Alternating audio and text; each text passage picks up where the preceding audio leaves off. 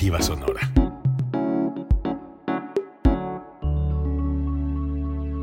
Código Libre.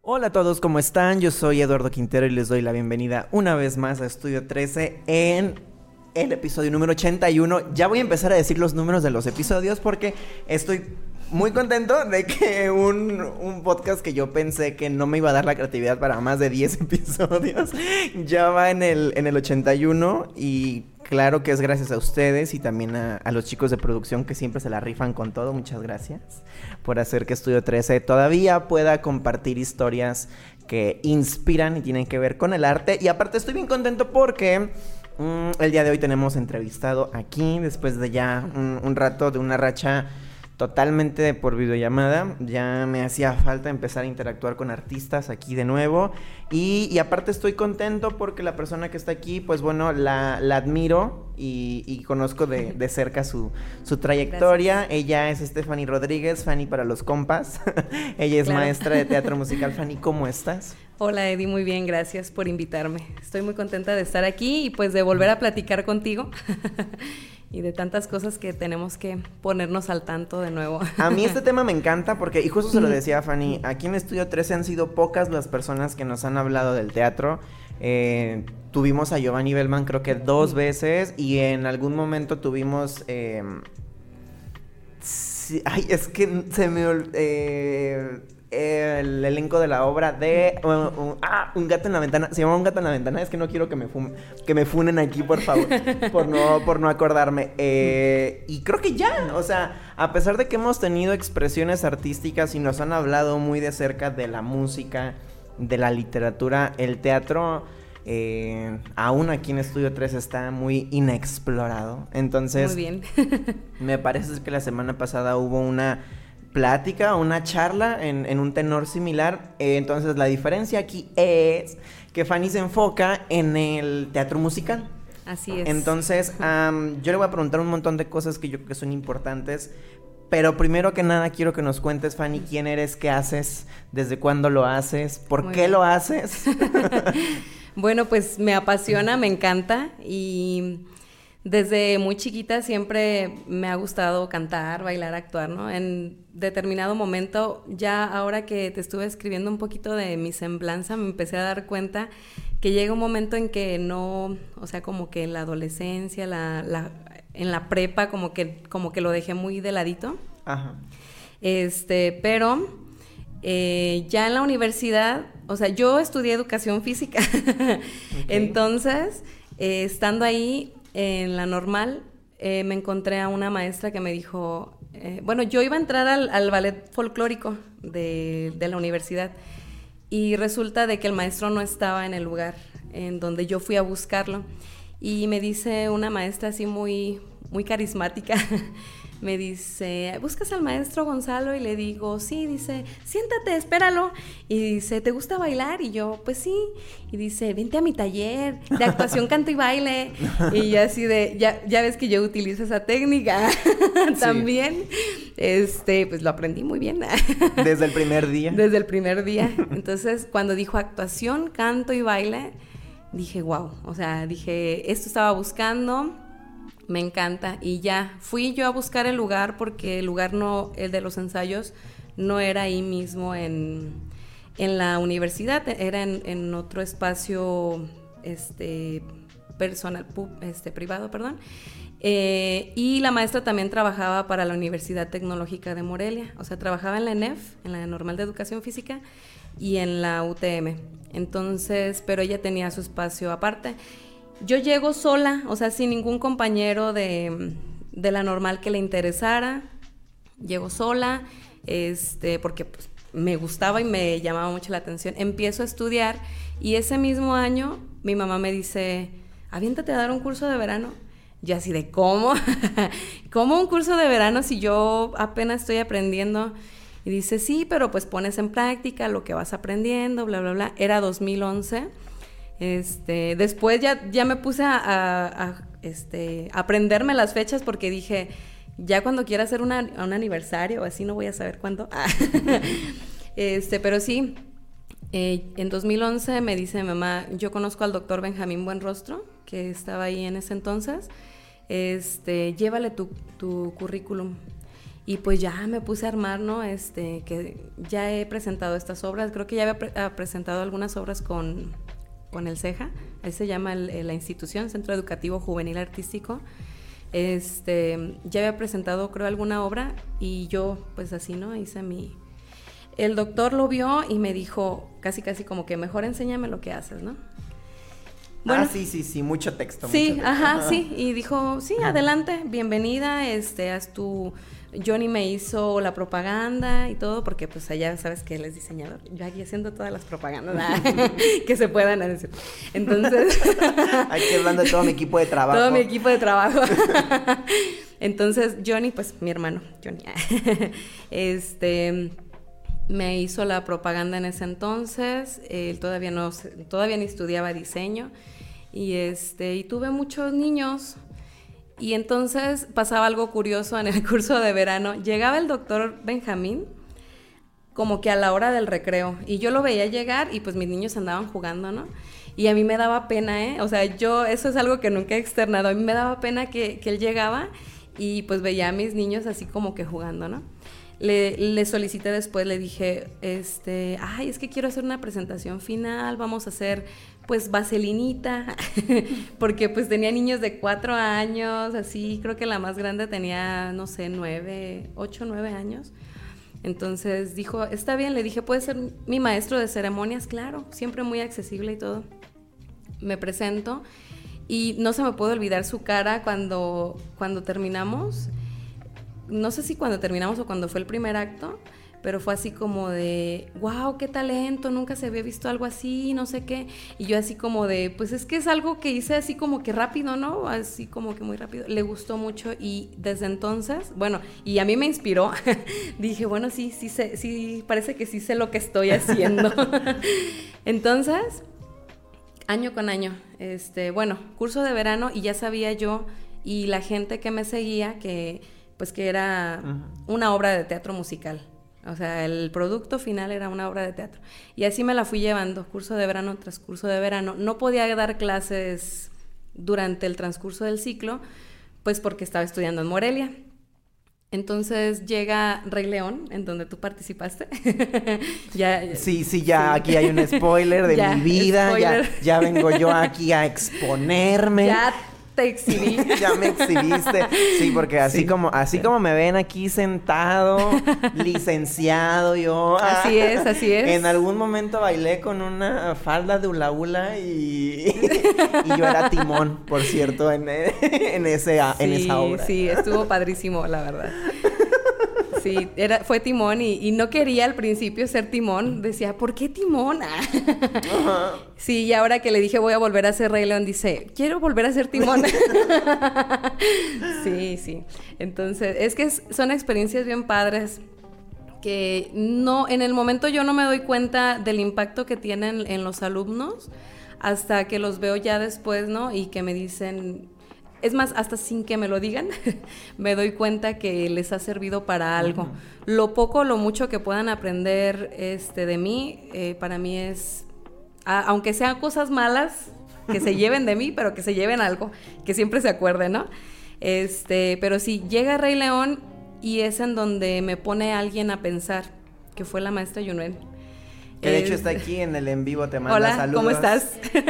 dice que le da mucho gusto verte. Sí, muchas gracias. Ella fue la que me hizo pensar porque me dijo, ¿cuándo se vuelven a presentar de Rey León? Porque yo hice un mega trabajo de producción, anduve haciendo gestión de, patrocinios y todo. Este, eh, tuve personas que nos ayudaron a maquillarnos y personas que nos hicieron el vestuario. Este, entonces, mi tía Teresa nos hizo el vestuario, mi tío Francisco nos hizo las cabezas de, con los personajes. Y pues era una producción más grande de lo que ya había hecho anteriormente, ¿no? Y me dice, ¿y cuándo se vuelven a presentar? Y yo así de, pues no, es que esto es de un verano, ¿no? Así como que no, ya nunca. Y dice, es que esto está bien padre, este, y mucha gente no lo vio, mucha gente no se dio cuenta, vuélvanlo a hacer. Pero resultó que esa, esa camada este, se fue y pues cada quien tuvo que hacer sus cosas, tuvo que estudiar, tuvo que... y ya no se pudo juntar. Eh, tanto elenco como en esa, como en esa ocasión. Recuerdo que lo hicimos tres veces.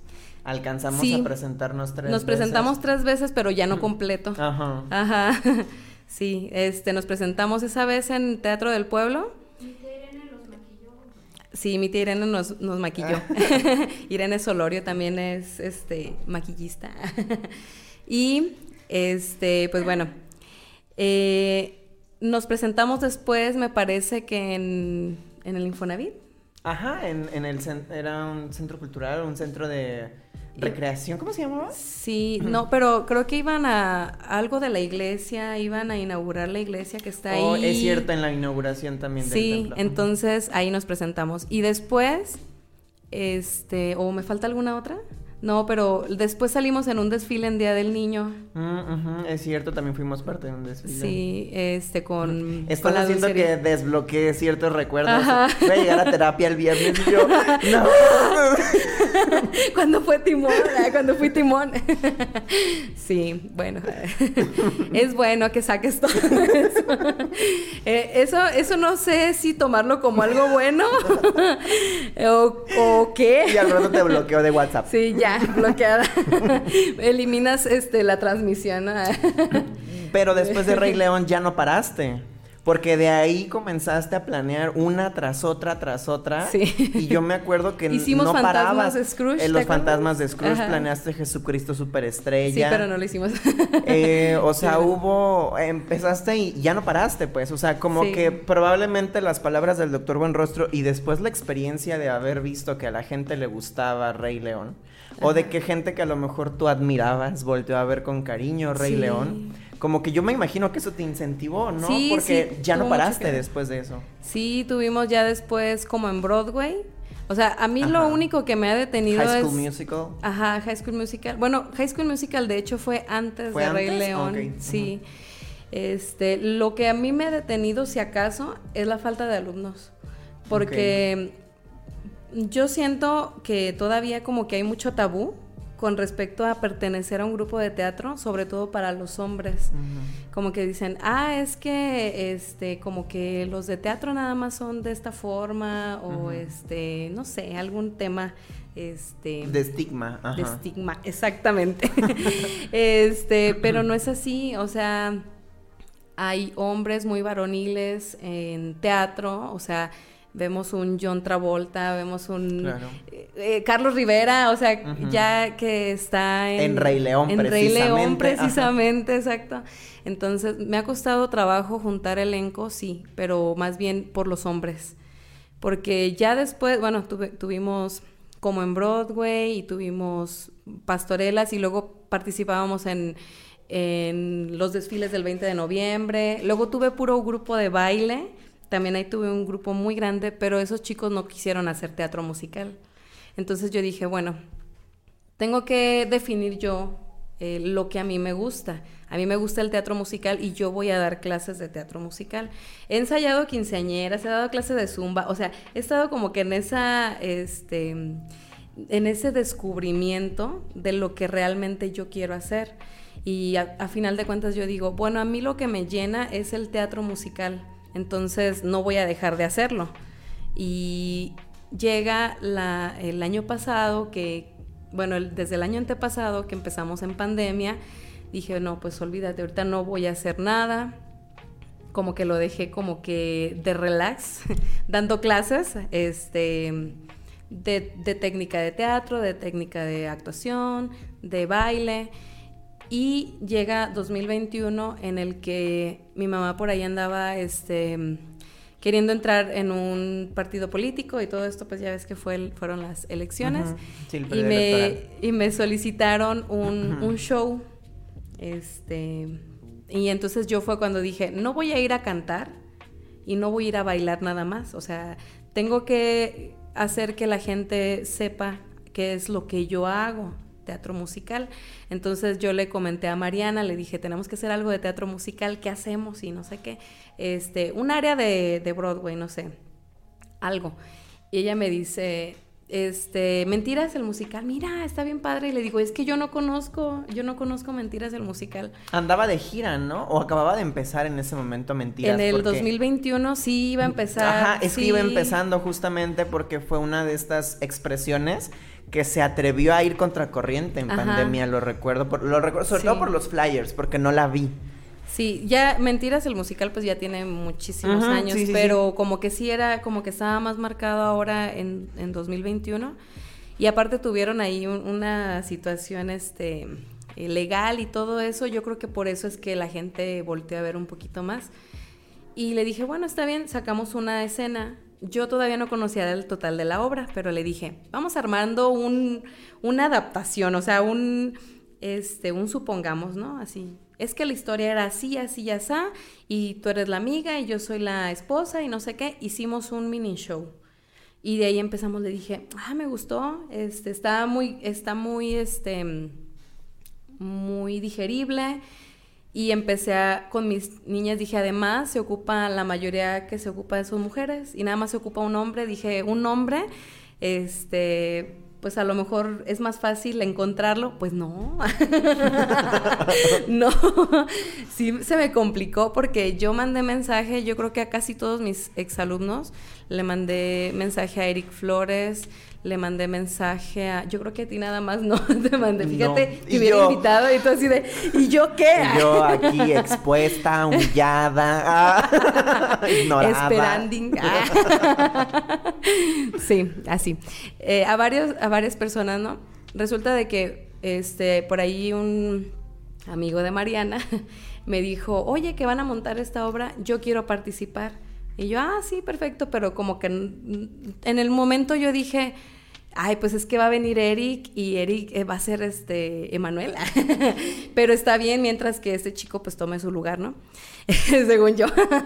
y bueno, se quedó y él fue el que el primer Emanuel que tuve el año pasado.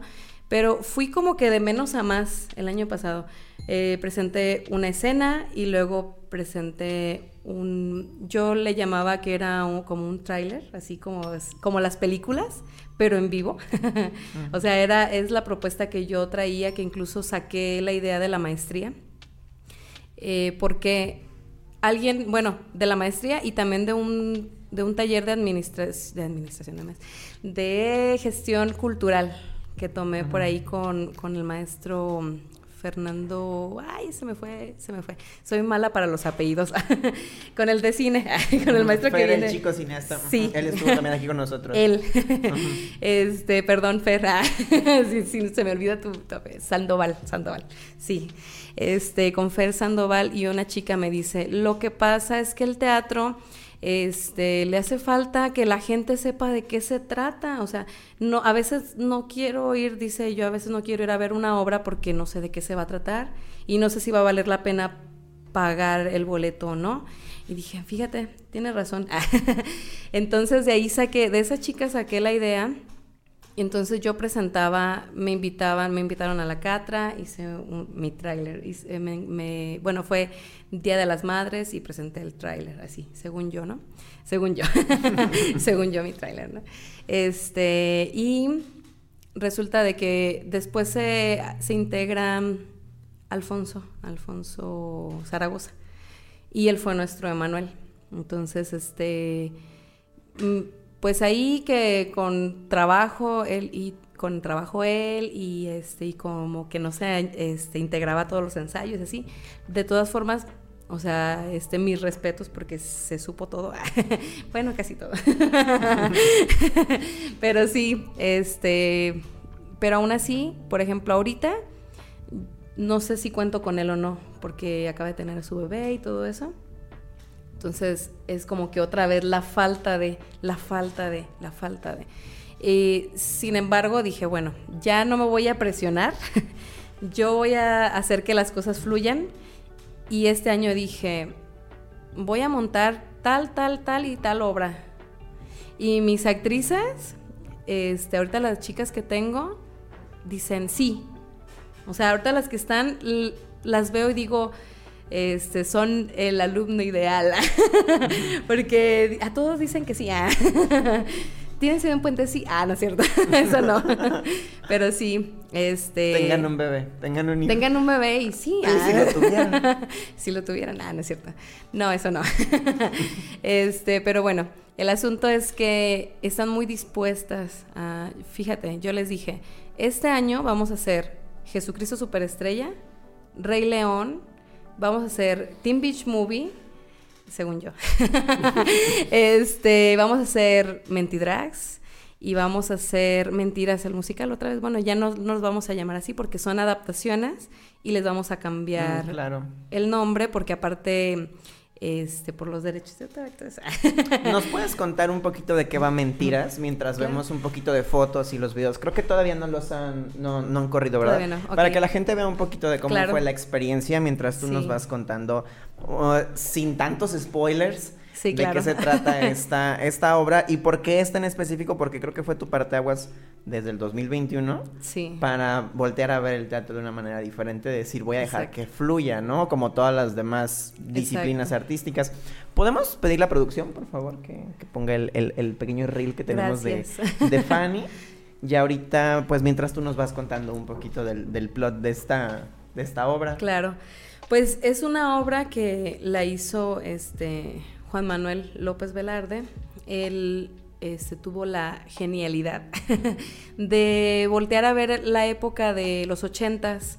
Entonces, eh, esta historia inicia en donde llaman a cuatro mujeres y les dicen pues que Emanuel ha muerto, ¿no? Así nada más. Llegan eh, las cuatro, o sea, pensando en que a lo mejor iban a ver más gente, ¿no? En el velorio, porque esta persona era una persona pues muy, muy rica, o sea, muy bien acomodada en estatus social y todo el, todo el show, pero no nada más están ellas cuatro y la hermana de Emanuel, que es la que les llamó, es la que las reunió.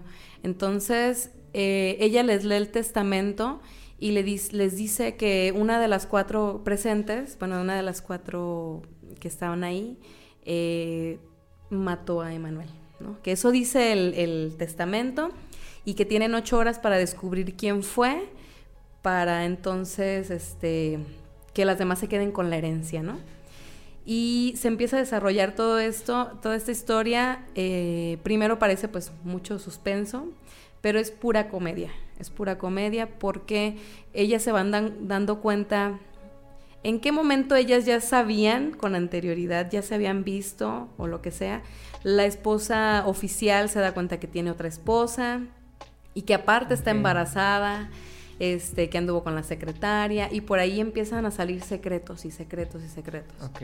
Entonces, este, toda la obra va en brincos de, del presente al pasado y al presente y al pasado, porque al momento de que ellas hacen la narración de contar una cosa del pasado, en vez de, presentarlo como una narración, lo presentas en la escena. Y entonces ya se va viendo la diferencia de, edades, de, de cómo cuando estaban en, los 15 años y cuando fueron a, a, cierta fiesta o cuando se encontraron tiempo después los personajes, así. Y vas viendo a Emanuel vivo, o sea, cuando estaba vivo. Y entonces toda la obra te lleva a estar pensando, bueno, pues, ¿quién sería la que lo mataría? O sea, y te vas dando cuenta que todas tenían razones para matarlo. Y ya al final, pues ya descubren quién fue y todo ese show. Pero, pues eso, ahí se los dejo de. Eso es lo que van a tener eso que es lo que tienen que ver. No, aparte de todo, trae una. una personalidad muy padre por la música claro. que, que, es parte de la historia, ¿no? O sea, son canciones icónicas en donde, o sea, yo, yo veo uno de los personajes cantando, él me mintió. Exacto. Y digo, oh, sí, chica, sí. Claro. Reclámale, reclámale. Exacto. O sea, yo, yo me imagino, yo me imagino que mi marido tiene a otro. Ah, está bien. O sea, pero éramos cuatro. O sea, me mato. O sea, me mato. Exacto. Pero primero le canto él, me mintió claramente. Es que de eso se trata Sí, exacto. me encanta todo eso. Precisamente por eso me encanta el musical. Porque, o sea, el teatro musical es algo que no ves comúnmente, ¿no? O sea, no estás tú aquí este entrando en drama como tú dices, ¿no? Así y empiezas a cantar una canción, claro que no. Eso no sucede. Este, pero está muy padre porque las canciones te llevan a una emoción. Entonces, el público conecta y a más. conectar. Ah, justo eso te iba a decir, y a Exacto. conectar. Fíjate que algo que a mí me gusta mucho del teatro musical es lo que nos comentaste hace rato, de lo que deja en la gente. Hace, hace poco eh, tuve una materia de psicología educativa y nos decía nuestra maestra, no, pues yo tengo un montón de años enseñando a maestros. Y que una vez sa- salió a la plática que una señora, mamá de familia, decía, es que yo no tengo tiempo o yo no le quiero dar tiempo a mi hijo de que vaya y tome clases de música, de piano, de guitarra, de baile, ni de teatro. Porque entonces no va a aprender. Yo lo voy a meter a clases de matemáticas, lo voy a meter a clases de regularización, lo voy a meter a de ortografía y así, ¿no? Y nos comentaba mi maestra, psicóloga educativa, es que lo que no hemos entendido es que hay una parte del ser humano que necesita ser cubierta también desde lo emocional. Y, y yo conecto muchísimo porque yo que he sido parte del teatro musical digo, claro. O sea, a lo mejor estuve yo y a lo mejor tuve un compañerito, un niño de seis años, y a lo mejor ninguno de nosotros mejoramos en matemáticas, ¿verdad? Pero probablemente el lenguaje emocional, la apertura de decir, hoy tengo ganas de llorar, voy a llorar, la apertura Exacto. de decir, me estoy enamorando, por ejemplo, la apertura de ir y contarle a tu familia cómo te sientes, son habilidades que gracias al arte puedes empezar a trabajar. ¿Y Así qué es. pasa? Que si nosotros estamos como con nuestros chakras alineados, si tenemos armonía dentro de nosotros, probablemente esa materia de matemáticas, probablemente esa materia de física que no nos entraba por nada del mundo, ya no sea un poquito más llevadera, ¿no? Exacto. Y es algo que creo que no hemos volteado a ver del arte o no todas las personas nos damos la oportunidad de entender. Que cuando, cuando sanas esta parte o cuando atiendes esta parte de lo emocional, también aprendes y también te construyes, ¿no? O sea, Sí. meter a los niños al teatro musical no es, no, no es nomás, ay, para que no esté en la casa, ay, nomás porque ya me enfadé, ay, porque está de huevón, o sea, no, también tiene una implicación emocional muy Sí. importante que, tú nos decías. Ocupan está responsabilizar infravalorada también. y está oculta. Sí. Está, yo creo que mm, casi nadie conocemos a alguien que diga, ay, qué padre, ¿no? Este, voy a meter a mis hijos a que hagan Cenicienta o que hagan Ajá. Rey León. ¿Por qué no? Porque al contrario, los meten a hacer otras cosas y dices, no está mal, pero en algún momento dale la oportunidad al niño, al adolescente. Y menciono estos dos, estas dos etapas porque son con las que tú trabajas. Sí, así es. O sea, eh, enseñar al niño y al adolescente que esta educación artística también le va a servir como persona. En, en algún momento hablábamos aquí con Tania Bañales y ella nos decía, es que son infinidad de, mm, de cuestiones eh, psicoemocionales y psicosociales las que Así es. podemos trabajar mediante el arte.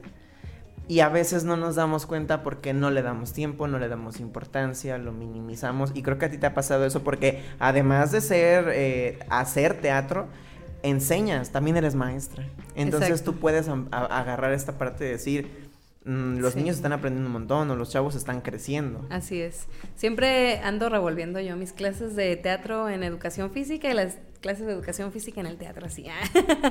sí, sí hago eso. y sirve, funciona muchísimo. Eso de las emociones, eh, estoy súper de acuerdo. De hecho, eh, mi, o sea, mi forma de trabajar está basada en eso, en las emociones. O sea, en la en que desarrolles eh, mediante el teatro eh, tus habilidades emocionales. Entonces, eh, cuando tú estudias un personaje, y es lo que, lejos de estudiar un personaje, primero te tienes que conocer a ti. Y yo ahora ya no mando a nadie a su casa sin que se conozca primero a él mismo. Porque a veces... Y qué difícil es hacer Es eso. muy difícil. Eh, ¿Qué es lo que yo les hablo? Este, de tipos de personalidad según Carl Jung. Les digo, yo este, me, me baso en él. Entonces, identifíquense. Psicoanálisis. ajá. Ajá, identifíquense. Y ahora acéptense. Porque hay alguien, o sea, Qué difícil, ¿no? Ajá, porque incluso a mí me llegó a pasar que yo decía, es que ¿por qué soy de esta personalidad? No me gusta, ¿por qué tengo que ser así? Lo quiero cambiar. hasta que te reconcilies contigo mismo y lo aceptes y digas, wow, qué padre ser intuitiva. No, y fíjate que hace ratito leí un post que decía, sí, está muy padre el amor propio, pero se nos está olvidando que antes del amor propio está la aceptación a uno mismo y la reconciliación con uno mismo. Exacto. Y dices, wow, sí, claro que sí. Ajá. Porque no puedo llegar a amarme si no me conozco si no sé cómo soy, a dónde voy, qué quiero, qué me gusta, qué no me gusta, y si me acepto con las cosas que no me gustan o las cosas con las que nací, ¿no? Exacto. Y eso es algo de lo que no se habla, del autoconocimiento también. A mí me pasó, por ejemplo, en Rey León, acababa de salir intensamente. Ajá. Y recuerdo que yo me identificaba mucho a nivel consciente, porque yo lo hacía consciente, con desagrado.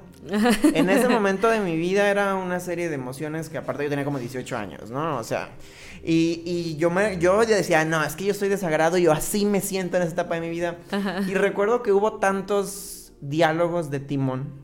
En este sentido del desagrado, del desapego, del, del egocentrismo, de que yo decía, ¿qué? y conecté también con el personaje porque yo me sentía así en Sí. ese momento y a lo mejor a mí me costaba trabajo aceptar, ¿no? Que yo veía una identificación en, en este personaje que te decía, me caga todo, pero aún así te voy a hacer reír y estoy tan enojado por lo que hiciste, ah, Exacto. pendejo, ah, pero... Sí. Y, pero ya después te das cuenta y dices, claro, es que eso es lo que yo traigo adentro también. Exacto. Aquí suceden dos cosas. O tu personaje, eh, en tu personaje encuentras cosas muy similares a ti, o tu personaje es opuesto a ti. Una de las dos. Yo les digo, es muy peligroso poner a una persona. Está peli- peligroso.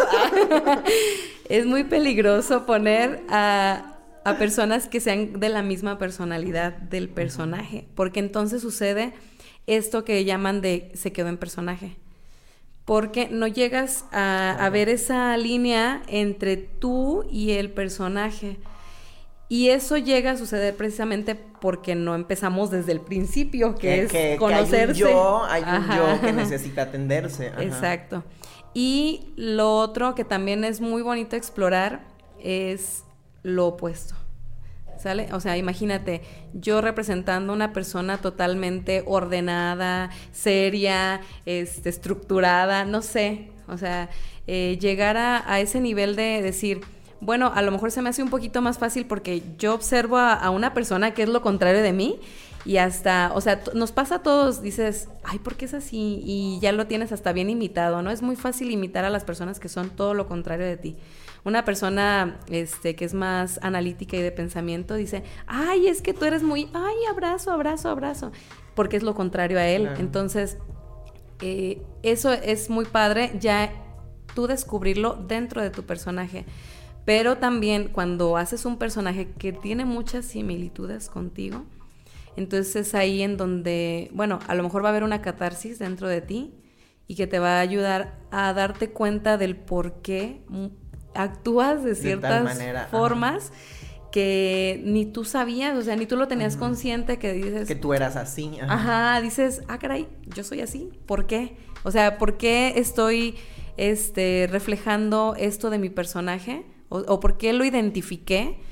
Es súper padre. Y sí, este, una de las cosas principales de los beneficios del teatro es conocerte, o sea, el autoconocimiento y aparte este, desarrollarte como con tu inteligencia emocional, que eso es a lo que iba.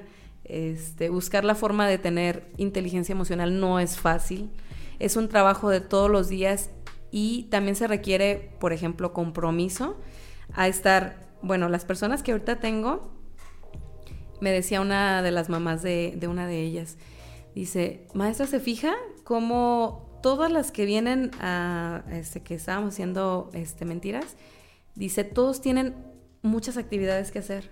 O sea, tengo una chica que, o sea, tiene una beca en el inglés, está en el coro de la UNIVA, este, pues tiene sus clases, luego le invitan a hacer, eh, ay, cuando fue- fueron sus 15 era un caos y ella se me estresaba y yo le decía, relájate, pero la ves en escena y es un monstruo. O sea, es un- esa niña es un monstruo porque proyecta, porque tiene presencia súper padre. O sea, súper padre ver cómo llegó también, pero ella ya tenía un trabajo también este, anterior porque le gusta hacer muchas cosas.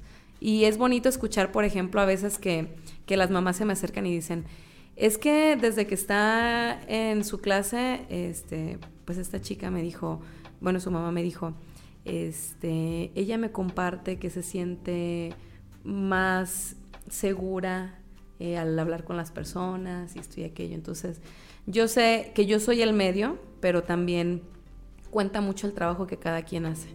Entonces, si hacen las cosas como son, también no se diga Mariana, como, como la he visto crecer, o sea, crecer literal. desde que estaba, desde que estaba chiquita, ahorita estaba ella sacando la cuenta. Tenía nueve años cuando empecé yo a dar clases y ella empezó a, a participar. Y ella pensaba que tenía 12 años, es lo que nos está compartiendo ahorita.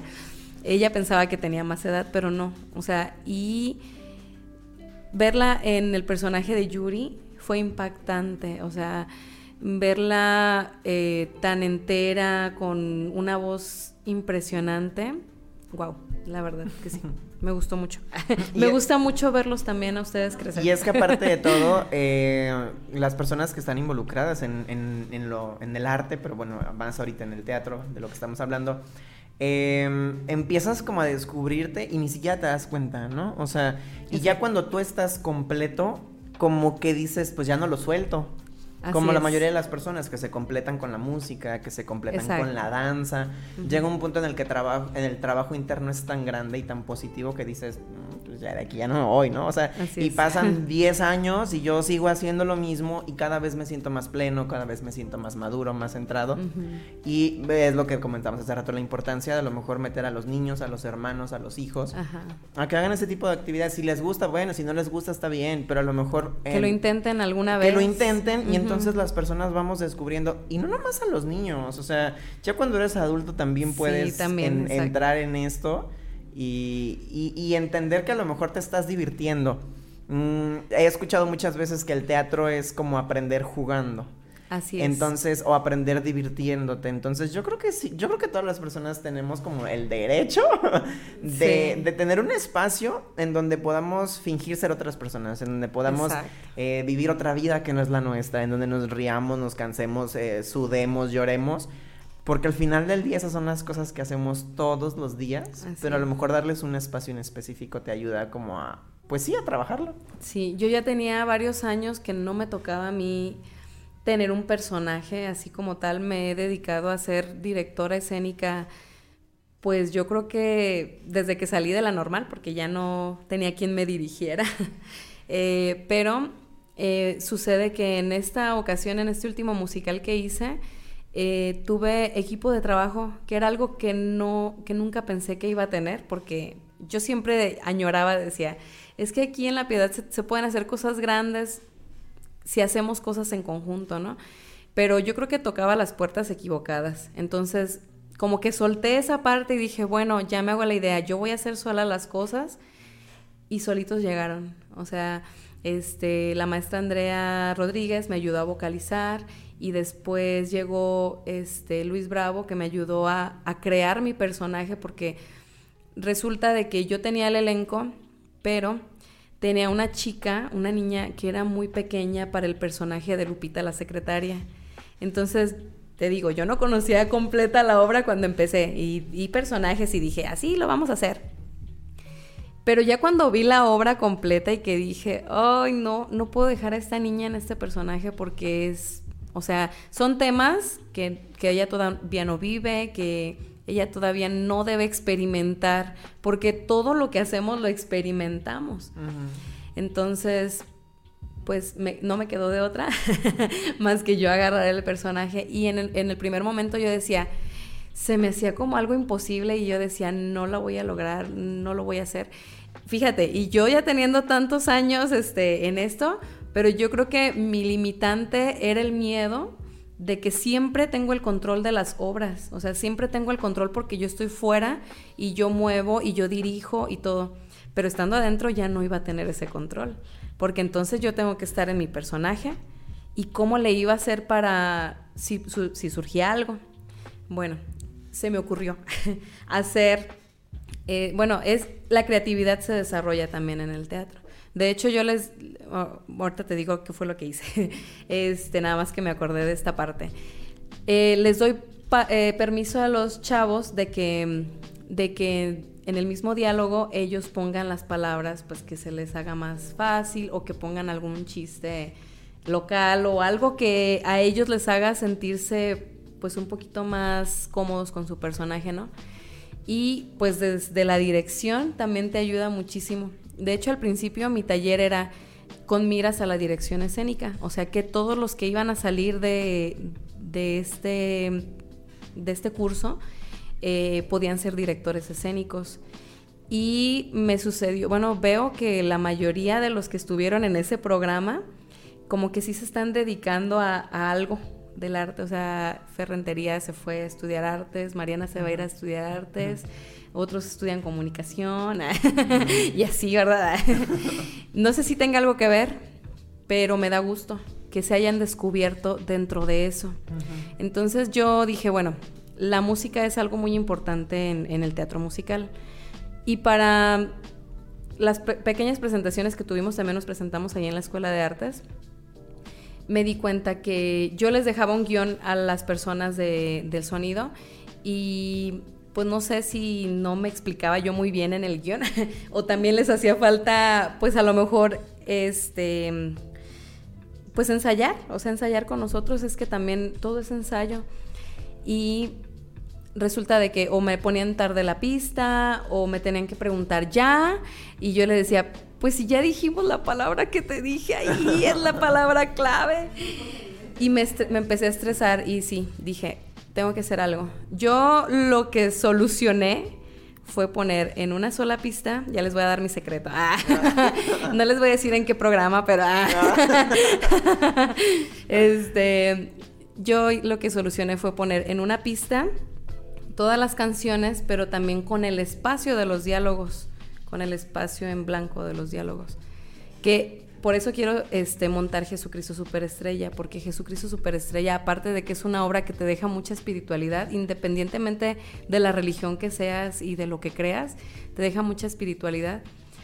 Jesucristo Superestrella es una ópera rock, entonces, pero todo, todo es cantado, no hay diálogos intermedios. Entonces, pones play y este y ya se van una pista tras otra. ajá, exacto.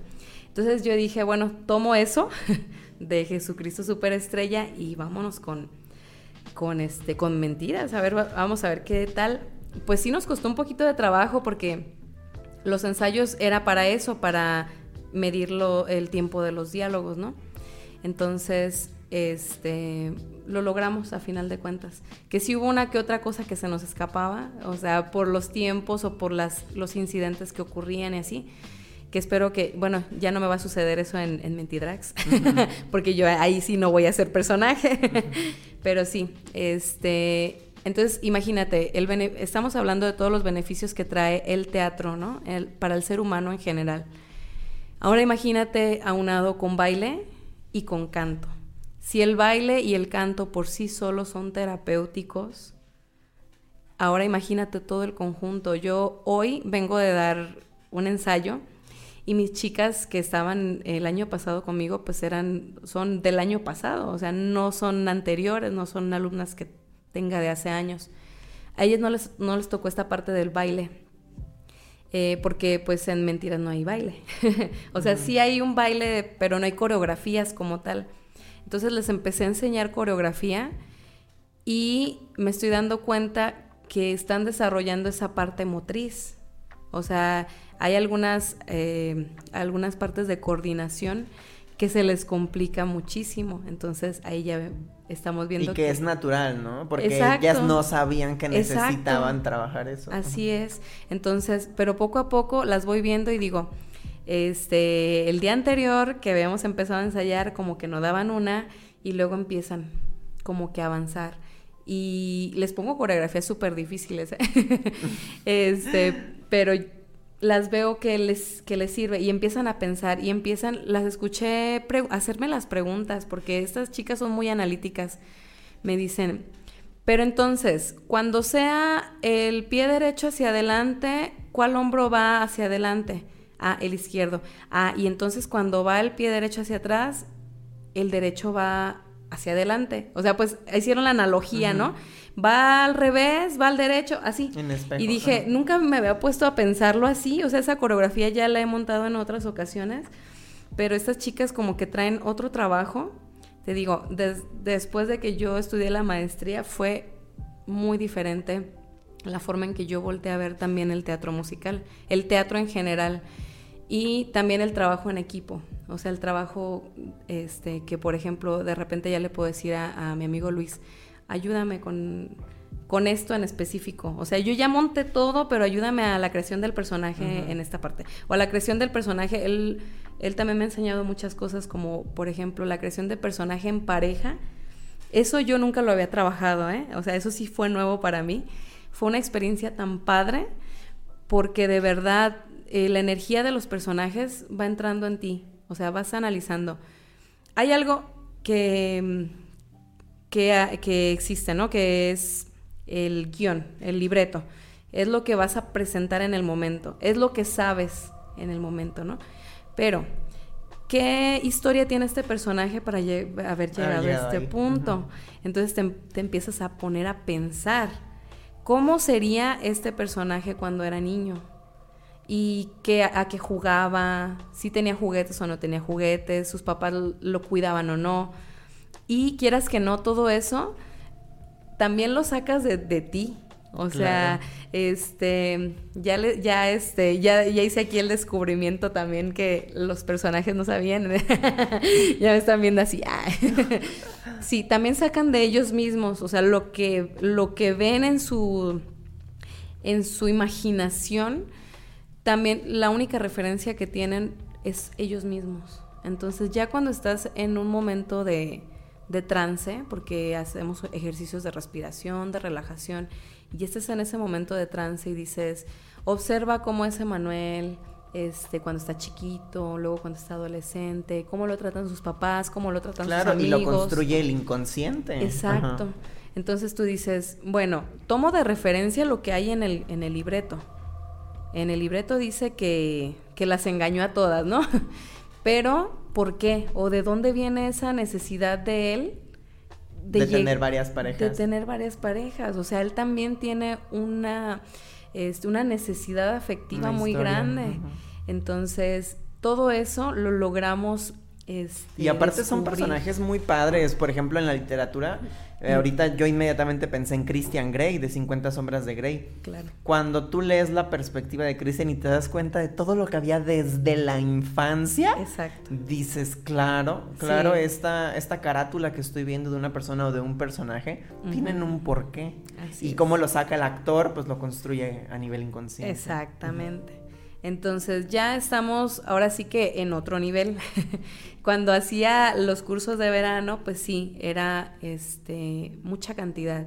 Y no, no por eso quiero decir que no había calidad, sí había, pero me faltaban muchos detalles, muchos detalles que por ejemplo yo te puedo asegurar que Rey León se desbarató el elenco por falta de trabajo de personaje porque eh, no logramos manejar toda esta energía, no logramos contener la energía que conlleva toda la obra, que es guerra de poder. O sea, la obra lleva guerra de poder y sucedieron cosas en el elenco. Este, sucedieron cosas turbias. ¡Ah! Pasaron cosas. Pasaron cosas. Pero lo, que sucedió en Rey León se queda en Rey León. Ah, no se sí, pero sí. O sea, hay que aceptarlo. Pero aparte, bueno, por ejemplo, ahorita hablando de que, por ejemplo, yo estuve ahí adentro, te das cuenta de que a pesar de que sucedieron cosas, ah, sucedieron cosas. el hecho de que se haya culminado nos ayudó a todas las personas que estuvimos dentro de a confrontar un montón de cosas. O sea, muchos hubo quienes decidimos que estudiar, hubo quienes decidimos eh, dejar a nuestra pareja, hubo quienes decidimos este, cuál era cuál era la sexualidad que traíamos dentro, cuál era la proyección que traíamos hacia futuro y no queríamos decir, cómo era nuestra dinámica familiar, cómo era nuestra dinámica con con la sociedad. Así O sea, es. creo que después de Rey León a lo mejor nos dejaste traumados a todos, pero, pero, hoy día, más bien creo que Rey León fue como haber abierto la caja de Pandora. O sea, porque yo recuerdo a los personajes, y obviamente no voy a dar nombres, pero yo recuerdo a los actores y los veo ahora en, en nuestra vida de adultos. Ajá. Y digo, pero por supuesto que sí. O sea, Sí, claro. desde ahí abrimos esa- ese cofre y a lo mejor ya después de ahí nadie nos guió, ¿verdad? Pero. Exacto, es que, pero es el que teatro lo ustedes abrió. se fueron. ah, Es que nos fuimos que como quedar. gorda en tobogán, Fanny, también. Nos fuimos como gorda en tobogán. Es que se tenían que quedar porque siempre hay, bueno, yo no, no tanto por tener un grupo, ¿sí me explico? Después de que terminas un montaje, viene el ¿y ahora qué? Ujú, la cábala de Entonces, cada obra, ¿no? Exacto, pero es necesario llevar un proceso ahora hacia atrás. Hacia atrás. Que es lo que platicábamos la otra vez en, en la clase de lectura, este, pues con Luis, de lectura ajá. dramatizada. Yo estoy tomando pues la clase también ahí con Luis porque me hace falta estar este, viendo las cosas desde otro punto de vista y cosas que a lo mejor no conocía o cosas que sí conocía, pero que digo, bueno, desde este otro punto de Desde vista. otro punto de vista, Ajá, claro. está súper padre. Entonces, es lo que les decía. A mí me sirvió mucho yo les compartí en esa clase, les digo, a mí me sirvió mucho en este último montaje. Es que yo todavía se me sale, hace rato que estaba platicando contigo y que se me sale el personaje de, de Lupita la secretaria. Eh, sí, o sea, porque lo trabajas tanto eh, y tratas de decirle a la, a la mente, soy este personaje, soy este personaje, aunque Siente como consciente- ella, Ajá, piensa como ella, exacto. eres ella, te, te Responde pusieron como el ella. cuerno como ella. Ajá, exacto. Entonces, yo también ya bien traumada. ¿no? Pero ¿qué es lo que a mí me sirve mucho? a mí me sirvió mucho reconectar con cosas que a mí me gustan. Entonces, este, ¿qué es lo, qué es lo que hacía yo saliendo de los ensayos? Yo ponía mi música normal. O sea, antes de, cuando ya estaba cerca de, de la, te estoy hablando de cuando ya estábamos cerca de presentar el musical. Cuando era antes, no, era, o sea, cuando empecé a montar el musical, yo siempre les digo, coman, duerman, cenen, desayunen, sueñen el musical. o sea, de verdad, todo el tiempo, todo el tiempo lo tienen que tener en mente. Tienen que aprenderse todo el musical, no nada más su parte, tienen que saber toda la historia. Y llega un momento en que te hartas, o sea, sí, sí te, hartas, te cansas.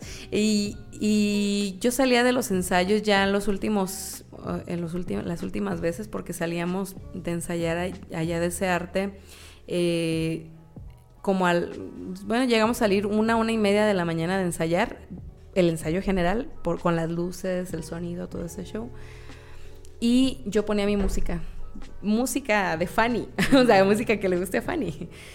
Porque yo decía, reconectar, no, este, me voy a volver loca. Ah, ¿no es cierto? no, por lo mismo, para reconectar conmigo misma y no caer en esta situación de ser siempre el personaje. Y eso te ayuda a anclarte, es como un ancla, ¿no? Es, es una forma de decir, aquí estoy, soy esta persona, este personaje me está ayudando a sacar ciertas cosas O de me mí está enseñando. o me está enseñando algo que yo no sabía o que yo no me atrevía a decirlo de esa forma. Porque te voy a decir una cosa que a mí, Lupita, la secretaria, me enseñó. Ahorita que lo dijiste, me enseñó a defenderme. O sea, yo jamás en mi vida le respondía a nadie. Así no tuvieran la razón, este, yo me quedaba callada. Yo decía, no hago problemas, este, yo sé lo que, lo que sucedió realmente, me quedo callada y me hago a un lado. No, my darling. Como dice Lupita, no, my darling. no, este, me, me llené de esa energía y entonces sí llegué a tener este, algunas confrontaciones con algunas personas que yo en mi vida jamás hubiera pensado que me hubiera defendido a mí misma de esa forma. Y me siento orgullosa porque digo, eh, di yo un paso, o sea, te hacía falta. que me hacía falta liberarme de muchas cosas, de, de muchas ataduras y de muchos límites que yo me ponía porque es grosero contestar. No fui grosera con la persona que, que tuve que este, enfrentar cierta situación. O bueno, eso digo yo. Simplemente fuiste clara. Sí, fui clara y le dije, las cosas no fueron así, bla, bla, bla. Y me siento, o sea, y me siento bien y me siento a gusto conmigo misma y me siento bien con lo que, con lo que sucedió porque yo sé que cuando yo cometo errores, yo sí los acepto. Y yo antes era eso. O sea, cometo errores, los acepto. Y te digo, sí, sí, la regué, no sé qué, y discúlpame, yo me flagelaba yo sola y decía, no, ahora digo, sí, discúlpame, me equivoqué, este, pero ya no me voy a atormentar por eso, ¿cómo puedo arreglarlo, no? O sea, ¿cómo puedo, en vez de estarme preocupando, me ocupo, ok, te lastimé de esta forma, ¿cómo te puedo ayudar o cómo puedo solucionarlo? O a lo mejor ya no lo puedo solucionar, pero ya lo sé, si me explico, ya, este ya lo soluciono de otra forma. Y precisamente el teatro, a lo mejor me hacía falta. Es lo que yo también les digo. Están las personas que tienen que estar también. El teatro es una energía, bien padre. Porque cuando fue Rey León, tuve a los a todos los personajes que necesitaba. Nada más este Javi creo que hizo dos personajes, que fue Mufasa y fue, y fue Pumba pero aún así le quedó súper bien. Cuando hice vaselina, cuando he hecho vaselina, dos veces lo he hecho, he tenido las personas que necesito y son casi casi así como, como que encajan en los perfiles. Y ahora me tocaba a mí. O sea, como que como que el teatro dijo, o sea, ya después de tantos años que has trabajado para otras personas, date la oportunidad de recibir también, porque eso es lo que te hace el teatro, te da, o sea, te da cosas buenas, te da este inteligencia emocional, te da habilidades mentales, autoconocimiento, te da habilidades físicas también y te, te, redescubres. O sea, yo, por ejemplo, nunca había pensado este, que podía ser, que podía representar a una persona tan sexy. Y, aún, y yo, que tengo muchos complejos con mi físico, yo decía, no, o sea, ¿cómo? Pero ya en tacones, ya en peluca, ya en minifalda. o sea, me, yo entraba, en la segunda presentación como que ya como estábamos todos este, en la onda. Como que en la primera presentación estábamos medios estresadillos. Pero en la segunda presentación, o sea, yo entré tanto en el personaje que desde que pisé el escenario, toda la gente se soltó de risa. O sea, se moría de risa, porque eso es el personaje, un personaje muy cómico. Entré al velorio, o sea, estás entrando a un velorio, señora, ¿qué fue lo que le pasó? y, y, la gente, ja, ja, ja, soltó la carcajada. Sí, eso me sorprendió mucho porque yo había visto algunos videos en donde Lupita, la secretaria, entra al velorio y la gente se muere de risa y por qué señora, qué fue lo que le pasó, por la personalidad que tiene. Pero en la primera presentación no me sucedió, entonces dije, pues no, o sea, aquí obviamente es, también hay que contextualizar, aquí estamos en una, en una ciudad en la que se tiene mucho respeto por la parte de los velorios y yo dije, bueno, a lo mejor por eso, pero nadie se rió. nadie se rió a lo mejor por eso, pero no. Resulta de que en la segunda presentación, o también teníamos un público más receptivo, yo creo, en la segunda presentación, o también no teníamos tantos nervios, no sé. No sé, algo sucedió en la segunda presentación, en la de noviembre, que desde que entró Lupita, la secretaria, al, al velorio, se murieron de risa. Y yo, según yo estaba haciendo las cosas igual, pero a lo mejor no, a lo mejor ya estaba nada más más relajada, más metida en mi personaje, ya había superado algunas cosas porque llega un momento de la catarsis del personaje dentro del, de, la, de la obra, se pone ebria, o sea, borrachísima. Y eso a lo mejor en determinado momento, este, como era cuando se da cuenta que, que estaba también con otras personas, este, sí me movió algo. Y yo dije, ¡Ah! ¿Cómo? no había pensado en eso en muchos años. Entonces... Ay, no, qué, ay, no, qué difícil. Fue muy fuerte. Me pensé, nomás de imaginarme. sí, porque, por ejemplo, cuando Luis me preguntaba, este, ¿qué, qué hay de Lupita en Fanny? Y yo, nada. ¡Cállate! Nada. Suéltame, me lastimas. Y él así de, ah, está bien. O sea, hasta eso, bueno, él Ah, llevó su, bueno. su proceso, ¿no? Pues me empecé a dar cuenta. Y luego empecé, coincidió con que empecé a decidir a terapia. este, Qué por- bueno, felicidades. Gracias. Entonces, cuando llego y le empiezo a platicar a la psicóloga, me dice, ¿y qué, ¿y qué tiene que ver tu personaje contigo? Y así de, ¿otra? ¿Co- ¿Por qué insisten en eso? yo no soy Lupita, la secretaria. Eh, my darling. sí, no, no es cierto. ya. Regresa. Ah, no es cierto. sí, este, está, está muy padre porque sí descubrí cosas que yo digo, o sea, no, ni muy, muy, ni tan, tan, pero te das cuenta que el personaje tiene mucha humanidad, ¿no?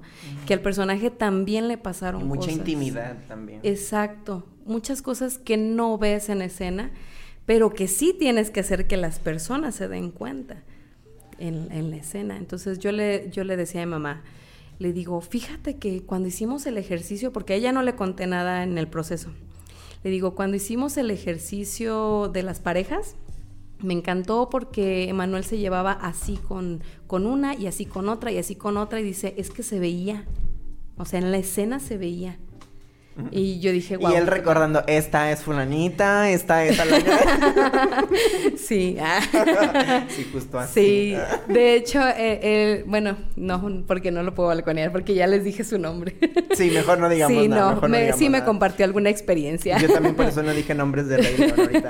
Fanny, Sí. ya se nos acabó el tiempo. Sí, Desde muchas hace gracias. ratito. Y ya, ya, Yo, yo, no sé si hay programa ahorita delante de nosotros y yo aquí ya agarrando minutos extras, pero este me gustó mucho la plática, la disfruté mucho y creo que la gente también porque se quedaron aquí. Muchas gracias. Se quedaron aquí todo el Y hay mucho más que el platicar, programa. ah. Eh, Pero ya después. Me gustaría que regresaras y nos cuentes a lo mejor alguna cápsula sobre cada una de las obras que vas a llevar. Ajá, que nos claro. cuentes un poquito. ¿Saben qué? Así va a estar Jesucristo Superestrella. Esas son las personas que están con nosotros. ¿Saben qué? Así va a estar Así va a estar Mentiras. Así es. Este, así va a estar tu primera presentación de drag queens también, porque Sí, eso es algo es. que a lo mejor no nos alcanzó el programa, yo sí lo quería Ah, tocar, pero a lo mejor después puedes volver a hacer una, una cápsula sobre eso. Claro. Eh, porque creo yo que va a ser el primer evento drag queen en, Aquí en en La La Piedad, Piedad. Michoacán. Sí, así y es. creo que hay que darle el, el peso que requiere Sí, por la es. cuestión del estigma, la cuestión del tabú, la cuestión de la visibilización Sí. del respeto, de la humanización. Yo creo que tiene un montón de pros. Y pues bueno, Fanny, arte, Fanny se va a encargar de, de echarse ese paquete. Fanny se va a encargar de que probablemente la quemen en la hoguera, en leña Sí, verde. así. ¡ah! por, por los estigmas que hay, pero bueno, me encantaría que nos cuentes. Pero conforme vayan avanzando tus obras, eh, Claro. por favor regresa. Ahí estoy en la Escuela de Artes. En algunas cápsulas, claro que sí. Y pues ya saben, gente de aquí de La Sí. Piedad, este, Fanny está con sus grupos en la Escuela de Artes, por si Sí. quieren integrarse, Integrarse, por si claro. quieren conocer lo que es. Tampoco no crean que porque... eh, porque les contaron malas o buenas, eh, les va a gustar o no les va a gustar. O sea, ustedes dense la oportunidad. Si dicen, ay, bueno, Exacto. los sábados estoy libre, pues bueno, déjame ir a ver qué hace la maestra Fanny con, con Así grupo". es. Este, y pues ojalá te llegue más gente, ojalá todas estas obras salgan como tengan que salir y salgan Claro. muy, muy, muy bien. Eh, ¿Los ¿Ya horarios? los tiene? Ah, bu- ah, de tus De grupos. Ah, claro, grupos. si quieres darlos para Ajá. que la gente interesada se anime. Ok, pues estoy lunes, bueno, lunes, martes, miércoles y jueves desde las 5. Eh, solo los lunes y miércoles es hasta las 7 y media. Martes y jueves seis y- hasta las 6 y media. De 5 a 6 y media, de 5 a 7 y media. Y los sábados eh, de 4 de la tarde a 8 de la noche. Ok, por si a alguien le interesa integrarse. es. Ya escucharon también cuáles van a ser las obras que van a estar montando, por si Sí. alguien quiere quiere entrarle. Sí, y pues gracias por compartirnos Muchas con tanta honestidad lo que nos compartiste hoy, porque siempre les digo, no es fácil. No, No, no es fácil fácil. llegar y vaciar todas estas emociones, todas estas Sí. experiencias. Y también gracias a las personas que estuvieron con nosotros. A lo mejor ya no alcanzo a leer ahorita todos los comentarios, pero te paso el tip, Fanny, de que hay mucha gente. Bueno, muchas Para que los gracias. leas y podamos este, responder nosotros Sí, ya en claro, privado ahorita que con se mucho gusto. El, el programa. Eh, eh, eh, y pues nada, muchas gracias por haber Gracias estado aquí. a ti por invitarme. lo que lo Gracias. respondes ahí en, en Ahí, Facebook. Va. sí. Muchas gracias por haber estado aquí. Muchas gracias, a quienes se quedaron con nosotros. Esto fue un programa para Estudio 13. Los esperamos el próximo lunes. Eh, cuídense mucho del COVID. Sí. Recuerden que pueden escuchar este programa y todos los demás en su plataforma de streaming favorita o aquí en Facebook. Si les gustó, por favor, un compartir. No les cuesta nada. Ah. Cuídense Así es. mucho. Yo soy Eduardo Quintero. Ya fue Stephanie Rodríguez. Hasta la próxima. Hasta la próxima, gracias.